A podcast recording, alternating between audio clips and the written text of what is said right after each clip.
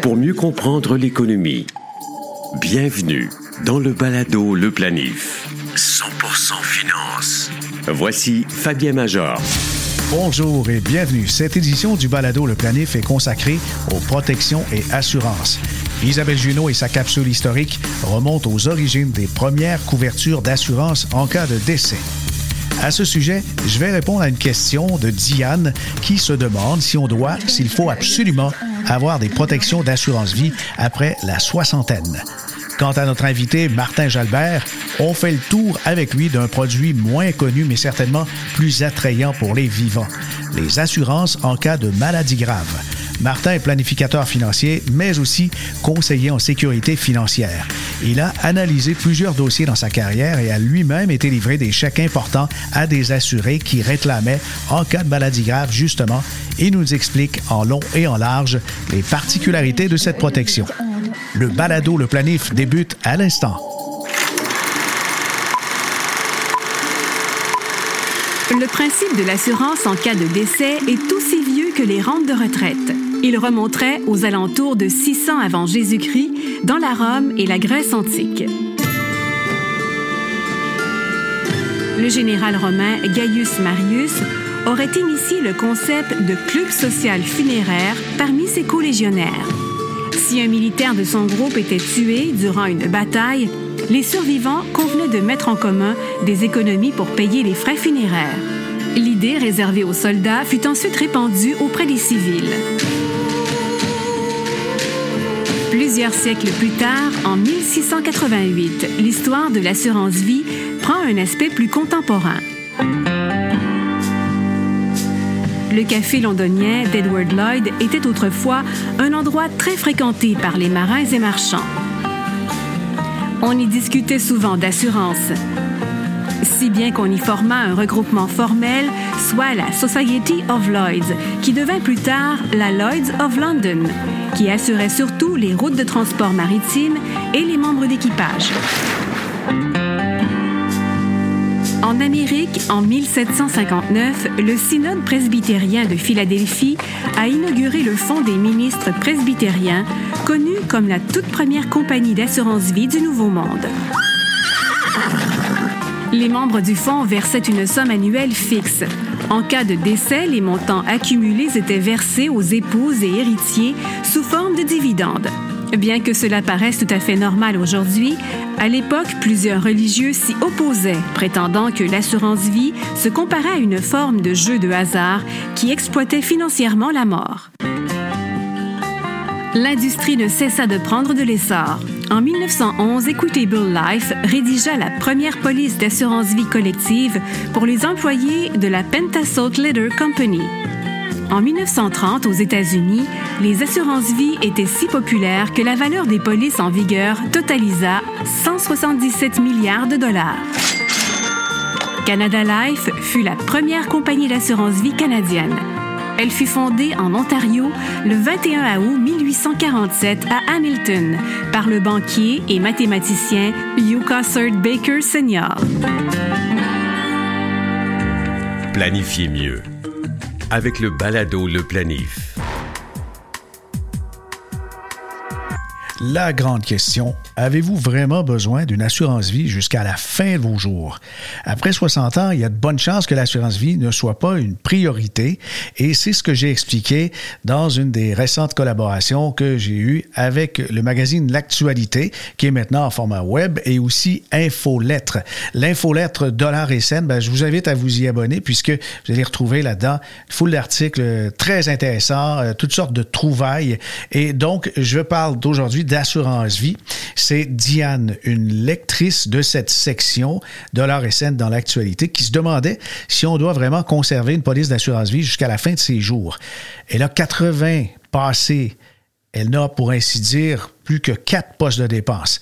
Son loyer, l'épicerie, les médicaments et ses assurances. Et ses assurances-vie qu'elle détient depuis plus de 40 ans, bien, ça lui coûte quasiment aussi cher que son loyer. Alors là, ça commence à être vraiment dérangeant. Et est-ce que ça vaut la peine? Ben oui, il y en a beaucoup qui se demandent, comme Diane, si ça vaut la peine de continuer de payer des primes à cet âge. Et beaucoup se disent aussi également, ben, tant qu'à avoir payé si longtemps, aussi bien continuer pour récupérer que mes héritiers récupèrent ce qui a été versé. On va voir si cette logique tient la route. Lorsqu'on avance en âge, on observe qu'après des décennies de couverture, ben, les primes sont très élevées. À partir de 60 ans, si on regarde l'assurance pure, ça grimpe en flèche alors que l'assurance elle-même est de moins en moins justifiable, surtout dans un contexte de forte inflation, ralentissement économique, si on a de la difficulté à payer les factures d'une assurance qui, dans les faits, va bénéficier à d'autres à notre décès, ben, on doit en parler à son ou ses bénéficiaires, d'après moi. Puis après tout, quand on souscrit une assurance comme ça, ben, c'est pour ses proches. Hein j'ai pu constater des cas exceptionnels, dont un, par exemple, où l'assuré a payé au total plus de 40 000 de primes depuis la souscription originale de son contrat et son capital maintenant n'est plus de, que de 45 000 Alors, voyez, euh, il n'y a pas grand montant d'assurance qui va être versé. Là. Au moment de fixer le montant de la police, vos enfants étaient peut-être encore bien jeunes et pour ne pas les laisser dans le besoin devenant votre décès, ben c'est sûr que chaque poste budgétaire a été pris en compte. Alors, on a évalué les besoins. Ça monte vite quand on a une petite famille. L'hypothèque, les prêts, l'automobile, les soldes de carte de crédit, frais d'entretien de la maison, factures fiscales, remplacement de revenus, euh, les frais de scolarité. Il y a plein d'autres, dont les frais de subsistance et les frais funéraires. Ça, faut, faut en parler. Une famille pourrait, par exemple, avoir besoin de 700 000 pour une durée de 10, 20 ans ou plus pour couvrir toutes les dépenses que je viens d'énumérer. Et de cette somme, on va soustraire les actifs qui pourraient être liquidés pour répondre à, ces besoins. C'est comme ça qu'on calcule nos besoins en assurance vie. On va par exemple retrancher l'épargne en banque, les CELI, les REA, les REA, évidemment, si on veut que ça compte, parce que des fois, on va dire, non, non, ça, j'aimerais que ça, demeure pour que ma conjointe, mon conjoint puisse utiliser cette épargne-là à, à ses vieux jours. Alors, on prend en compte aussi les assurances qui sont en vigueur, autant individuelles que collectives. Des fois, on les oublie, celles là mais ce sont des protections bien réelles. Et la vente de biens immobiliers si nécessaire. Par exemple, dans le couple, vous avez une maison et un chalet ou un condo, puis une maison, vous pourriez très bien dire, on convient qu'au décès d'un des deux, on va se servir du capital obtenu par une des résidences et de cette façon, on a moins besoin d'assurance. Faut pas oublier de compter aussi un petit versement unique. Je comprends qu'il n'a pas été indexé depuis très longtemps, mais il existe. C'est 2500 dollars au conjoint survivant si vous avez cotisé pendant au moins 10 ans au régime de retraite Québec. Alors, dans mon exemple, on avait 700 000 dollars de besoins il est possible qu'après avoir justement réalisé euh, tous ces, postes un peu partout, que notre besoin réel net soit que de 100 000 Et quand on atteint la soixantaine, que les enfants ont quitté le nid, que les membres de la famille sont autonomes, les besoins d'assurance, ben ça, ça fond comme neige au soleil. Il peut rester au décès une petite hypothèque, c'est rare, de l'impôt à payer si les héritiers doivent liquider les REER et faire, si on leur lègue des biens immobiliers qui ne sont pas considérés comme notre résidence principale, chalet, un duplex, des trucs comme ça. À moins d'avoir un immense besoin, désir de laisser de l'argent en héritage, moi, je ne vois pas pourquoi on devrait conserver une protection d'assurance importante à partir de 60 ans, surtout si on tient compte du bon impressionnant des coûts des polices à cet âge. Par exemple, un homme de 40 ans non fumeur paiera pour une assurance temporaire 20 ans couvrant un demi-million une prime annuelle de 503 donc à peu près 500 pièces. Pour la même assurance, un homme de 60 ans devra débourser 4 335 C'est 763% de plus. Et ça, ça reflète les tarifs les plus avantageux du marché que j'ai obtenus avec une application de recherche de soumission en ligne. Et ça, c'est en 2023, début d'année. À Diane, comme aux autres personnes dans sa situation, je suggère vivement de discuter avec le conseiller responsable au dossier. L'expert, c'est un conseiller en sécurité financière. Il va pouvoir évaluer vos besoins d'assurance et surtout vous exposer de manière transparente les avantages et inconvénients de conserver sa police ou encore de l'abandonner. mais il y a quand même des frais funéraires. Hein. Alors certains voudront garder leur assurance pour éviter de laisser à leurs proches la facture des derniers frais, mais de là à maintenir une grosse assurance vie, Hmm, il y, a quand même une marge. Il y a un sondage de la Corporation des thanatologues du Québec mené en 2018 auprès de ses membres qui estimait les frais funéraires moyens à 5 700 dans des établissements commerciaux et environ 4 000 auprès des coops. Et ces chiffres ont évidemment augmenté depuis. On pourrait dire que ça a peut-être grimpé de quelques centaines de dollars parce qu'il y a aussi toutes sortes d'options. Mais si vous êtes en mesure de laisser plus de 10 000 en liquidité successorale nette à vos proches, ben alors vous pouvez considérer que vos frais funéraires seront couverts. Donc ici, pas besoin de conserver une très grosse police d'assurance vie. Balado, le planif. Assurance et protection. Martin Jolbert est planificateur financier. C'est aussi un ami depuis une vingtaine d'années. Bonjour Martin. Bonjour. Hey, euh, Martin, ça fait quand même quelques années que tu parles des bienfaits de l'assurance maladie grave. Et puis aujourd'hui, justement, je fais euh, tout un balado au complet sur l'assurance. Mais maladie grave, c'est moins connu.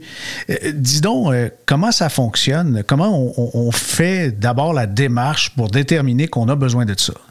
Dans un premier temps, l'assurance maladie grave, pour moi, ça s'inscrit très bien dans une analyse de ce qu'on appelle l'analyse des gestions des risques dans une planification financière ou analyse financière, si on veut. Et euh, pour moi, c'est aussi une des trois types de sécurité les plus importantes que je vois dans la, dans la gestion des risques. Alors, tu as l'assurance vie, souvent qu'on se préoccupe, l'invalidité, mais l'assurance maladie grave est une des types de sécurité euh, qu'on néglige, que je trouve trop souvent, mais qui a une grande, grande importance parce que euh, il y a plus de diagnostics de maladies graves qu'il peut avoir de demandes d'invalidité. Ça donne une idée que euh, devrait tous euh, avoir ce, type de sécurité-là dans notre portefeuille de sécurité financière. Oui, ça fait quelques années que ça existe, notamment en Australie, mais il me semble que ça fait peut-être une ou deux décennies qu'on en parle plus au Canada. Et puis, cette assurance-là, on va démystifier quelque chose. Si jamais on a un diagnostic, il paye de notre vivant, c'est ça, hein? Oui, bon, ça, premièrement, c'est bon ce que tu me ramènes là. Ici, c'est quand même une assurance invalidité qui existe depuis la fin des années 90.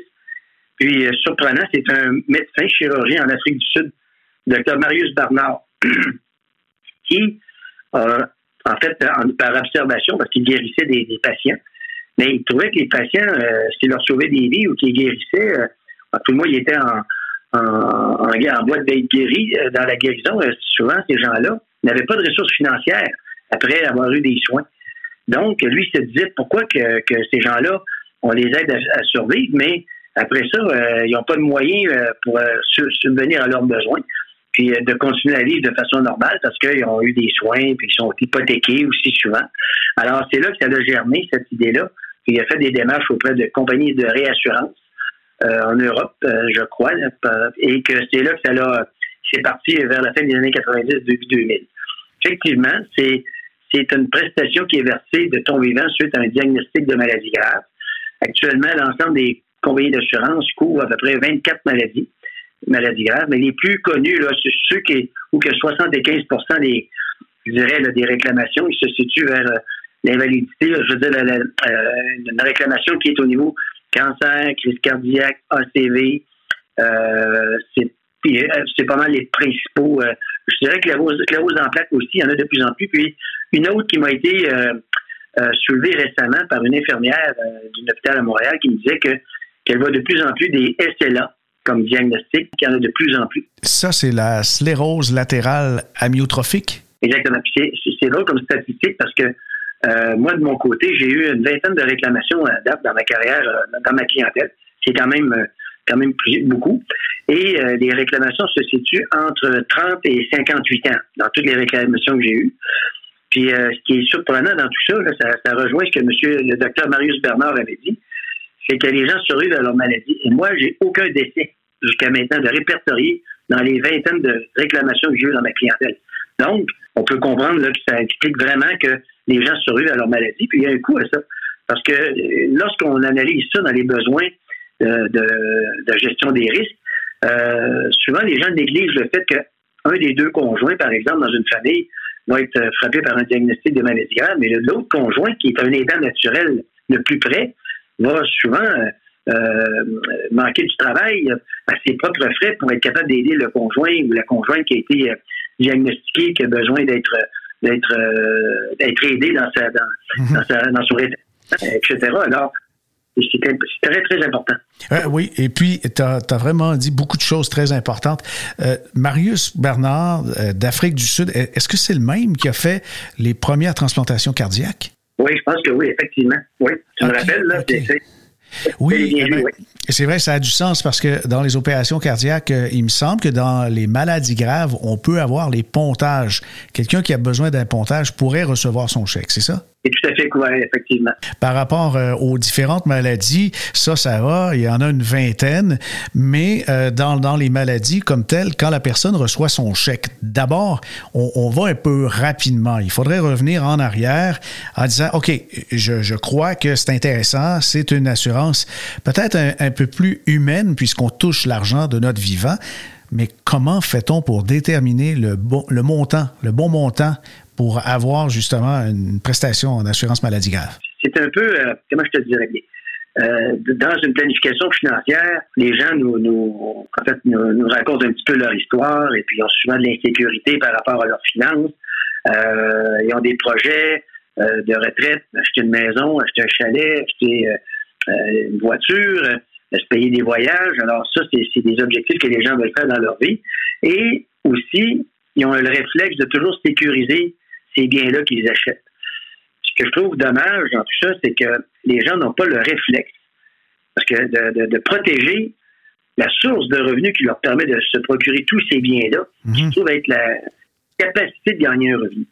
Alors, c'est là qu'on doit déterminer, mais demain matin, votre source de revenus ne fonctionne plus parce que vous, êtes, avez une incapacité de, produire, de travailler. Alors, qu'est-ce que ça a comme impact dans, dans, votre, dans vos finances personnelles? Et c'est là que ça devient une discussion importante parce que là, les gens réalisent après tout que c'est vrai, demain matin, moi, c'est une entreprise, entre autres, où euh, tu étais le principal générateur de, revenus, bien, ta capacité de gagner un revenu, si elle est touchée, elle est atteinte, elle est irremplaçable. Alors, quand je dis que c'est le, le, site de sécurité qui, à mon avis, est le plus négligé en termes de couverture, mhm. mais qui est, la, qui est celle qui, qui, a le plus de réclamations actuellement dans, dans le marché. D'ailleurs, la, banque, ben, ça me l'a nommé, en tout cas, la Banque TD avait fait des études qu'ils avaient plus de, que c'est que la portion réclamation invalidité hypothécaire, euh, ça donnait à peu près 3% de toutes leurs euh, prestations d'invalidité qu'ils payaient, alors que 43% des, des, faillites personnelles pour des gens qui avaient des hypothèques étaient causées par des, des diagnostics des maladies graves. Alors, c'est quand même incroyable. Donc, tout ça pour dire qu'au niveau des besoins, ben, c'est très difficile. Nous, on, arrive dans les analyses de planification financière, on y va, on recommande un à deux années de salaire net. Euh, on pense que c'est quand même euh, raisonnable, là, mm-hmm. comme, comme parce que un n'empêche pas l'autre. On sait que l'assurance invalidité, mais l'assurance invalidité, c'est une des assurances les plus difficiles à réclamer parce qu'il faut prouver qu'on n'est pas capable de travailler. Ça, je vous dis, c'est, ça peut prendre des mois avant que les gens puissent avoir accès à des, des à des revenus d'invalidité. Tandis qu'une assurance maladie grave, c'est 30 jours après le diagnostic. Seulement 30 jours. Puis moi, ben, je l'ai vécu. La seule réclamation qui a été longue, c'était pour la euh, c'était pour la sclérose en plaques parce que c'est deux épisodes sur une période de six mois. Mhm. Puis une fois que le diagnostic est rendu, c'est 30 jours après. Moi, j'ai j'ai jamais dépassé 45 jours après un diagnostic dans toutes mes réclamations que j'ai eues. C'est pour te dire que les gens ont accès à de l'argent très rapidement, mais vraiment pas rien. Est-ce que ce sont des sommes qui sont non imposables, euh, comme l'assurance vie? Effectivement, non imposables, et les gens en disposent comme ils veulent. Donc, et aussi à ça, il y a un avenant. C'est un service qui est inclus euh, dans les protections de l'assurance maladie grave, c'est qu'on peut être aiguillé pour avoir des soins plus appropriés selon les diagnostics qu'on peut avoir, par exemple aux États-Unis euh, ou ailleurs dans le monde, eh bien, il y a, un service qui peut nous, diriger vers euh, des, des, des, hôpitaux qui pourraient, ou des cliniques qui pourraient nous donner des, soins appropriés pour une maladie qu'on n'aurait pas, pas nécessairement les soins appropriés ici, ou qu'on pourrait être retardé de plusieurs mois pour être traité ici, ben là, là-bas, ben, tu pourrais avoir des soins. Ah oui, j'ai entendu, euh, entre autres, le terme Best Doctors, là, qui, il y a des médecins qui font partie de cette association-là, mais je sais qu'il y en a quelques-unes d'autres. Martin, avec ta base de calcul, tu disais une année, deux années peut-être de, de revenus nets après impôt. Si quelqu'un gagne 100 000, puis que mettons qu'il lui reste 75, on a un 150 000 de protection qui pourrait être intéressant. Alors, il y a aussi, euh, je crois, dans le cas des travailleurs autonomes, s'ils ont des employés et c'est le décideur qui a des ennuis. Alors peut-être qu'il devrait inclure aussi un remplaçant dans son, dans son évaluation. C'est fait approprié. Écoute, euh, au niveau des entreprises, puis en plus, euh, là, c'est sûr qu'on pourrait élaborer, là, mais c'est plus large, mais évidemment, au niveau des entreprises, il existe aussi des, formules intéressantes là, pour intégrer des couvertures de maladies graves et euh, puis aussi euh, entre actionnaires ou entre associés dans une entreprise.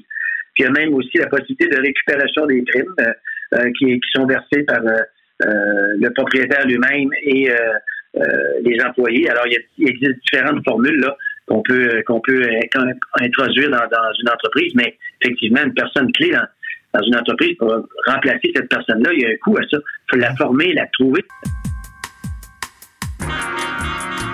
Martin, avec euh, justement cette option que tu disais, l'espèce de récupération, un avenant où on peut récupérer ses primes, bien sûr, on va en parler, ça c'est super important, mais je, veux qu'on parle de l'application. Lorsqu'on veut avoir un, tel contrat, c'est pas affaire à tout le monde, dans le sens qu'il y a quand même pas mal de refus. Hein? Euh, quand tu parles de refus, tu veux dire de souscrire une police d'assurance maladie grave? Pour souscrire les polices d'assurance maladie grave, c'est pas tout le monde qui a accepté. Je crois qu'il y a des, des, analyses de la santé assez approfondies. Ah, tout à fait. Là, ça, c'est c'est effectivement vrai parce que, vois-tu, j'ai justement eu un refus hier, pas plus tard qu'hier, d'une cliente, une, une, dentiste en plus de ça, alors, euh, qui est dans le début de la quarantaine parce que elle a certaines lectures au niveau de la tension artérielle qui, qui, euh, qui est irrégulière et puis euh, elle est, euh, sa décision est reportée d'un an pour cette cliente-là.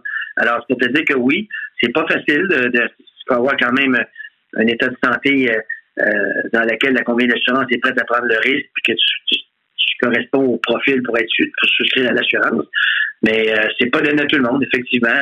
je pense que c'est normal aussi. Il y a souvent des surprimes. Euh, il y a souvent aussi des, euh, je vais vous donner un exemple, euh, par exemple, l'historique familial qui peut rentrer en ligne de compte. Ça m'est arrivé dans quelques cas.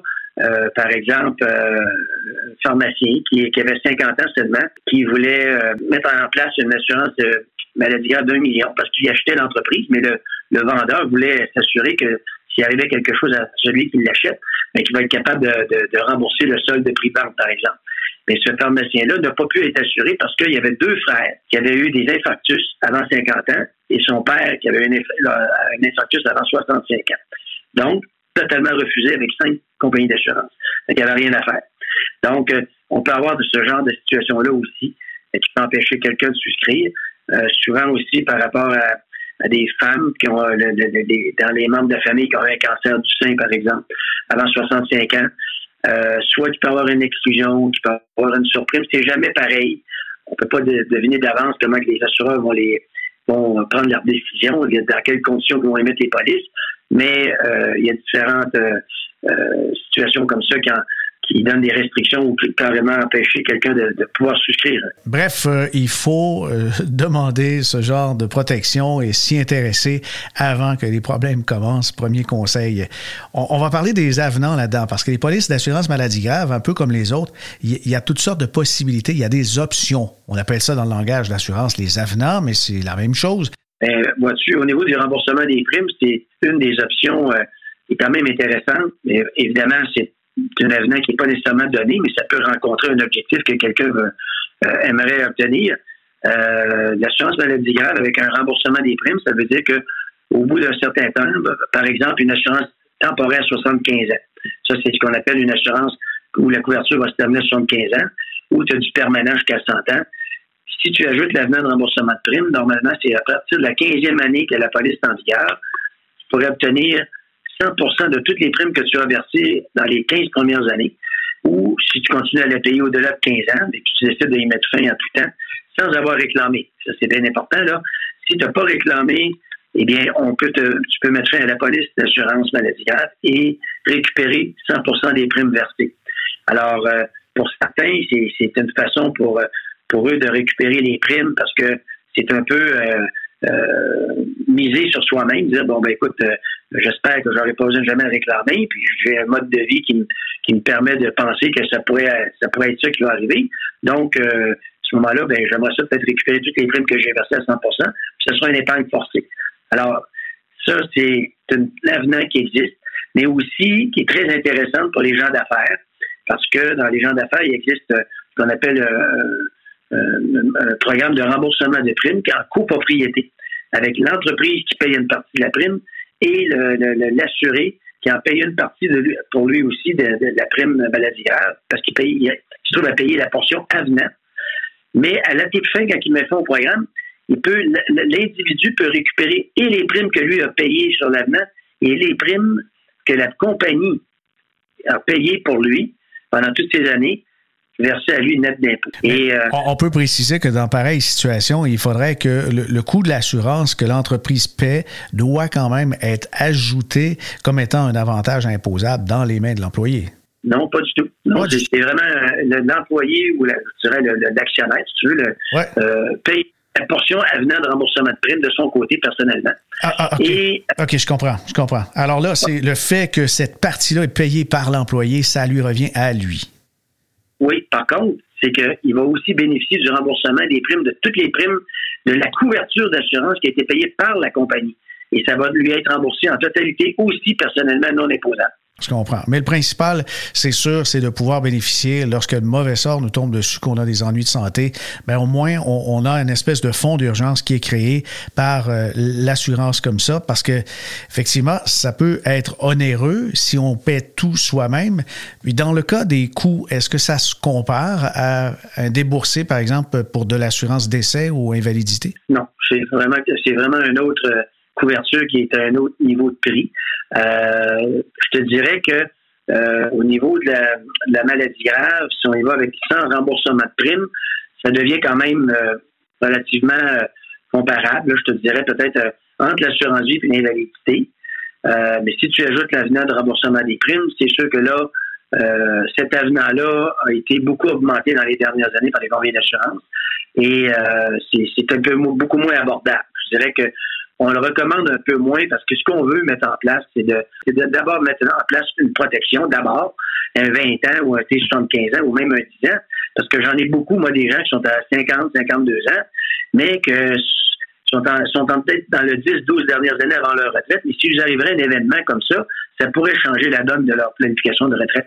Alors, euh, il y en a beaucoup qui vont prendre un 10 ans euh, euh, pour les 10 dernières années de leur vie active au travail, mais la temporaire 20 ans, pour moi, est intéressante pour les 40 ans et plus parce que euh, c'est un horizon quand même qui permet de dire, ben, s'il m'arrive un événement d'ici 20 ans, ben j'ai euh, une somme d'argent euh, qui pourrait être importante qui va rentrer non imposable, qui va me permettre de ne pas faire un trou dans mon budget pendant quelques années, qui va tout changer la donne. Et puis, je ne sais pas si je vais être capable aussi de travailler au même rythme, parce que c'est prouvé que les gens qui ont été atteints par un diagnostic de maladie grave n'ont plus le même rendement et ne peuvent plus générer les mêmes revenus qu'avant parce qu'ils n'ont plus la même capacité qu'il y avait avant.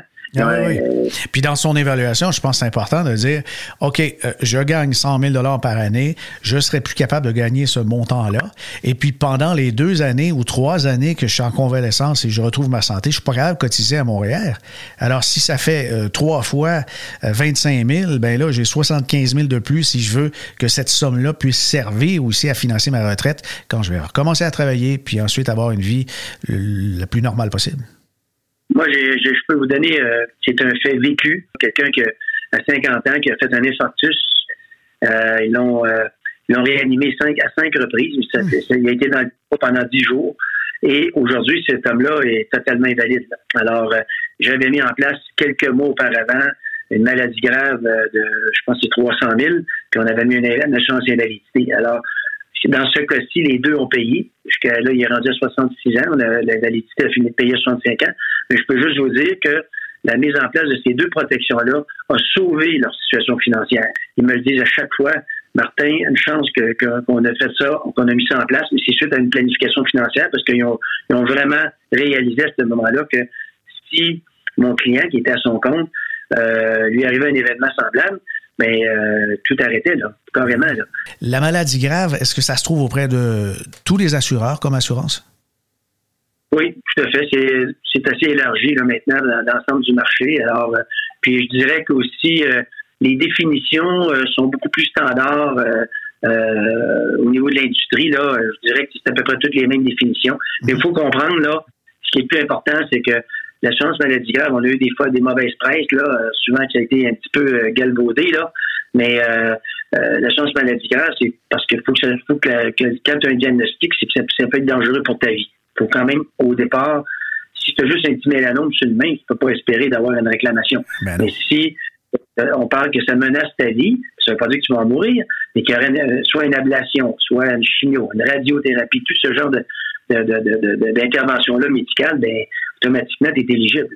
Alors, euh, voilà. C'est ce type de, maladie-là qui peut être euh, euh, qu'on entend parler tous les jours, soit de par quelqu'un de proche de, nous, de la famille, des amis, alors, euh, voilà. Merci à notre invité, le planificateur financier Martin Jalbert. En conclusion, on ne peut que vous recommander de consulter un planificateur financier qui possède le titre de conseiller en sécurité financière pour analyser vos besoins en matière de protection et magasiner pour vous le meilleur tarif sur le marché en matière d'assurance en cas de maladie grave. Ah oui, ben, oui, on devrait. Oui. Voilà, ça conclut cet épisode pour aujourd'hui. Si ce n'est déjà fait, je vous invite à écouter les balados quotidiens d'Info Bref pour tout connaître sur l'actualité en quelques minutes seulement. J'ai également le plaisir de collaborer à la version à retenir cette semaine présentée chaque samedi en alternance avec le journaliste Alain McKenna. Les podcasts d'Info Bref sont disponibles sur toutes les plateformes, y compris YouTube. Ici Fabien Major. À bientôt.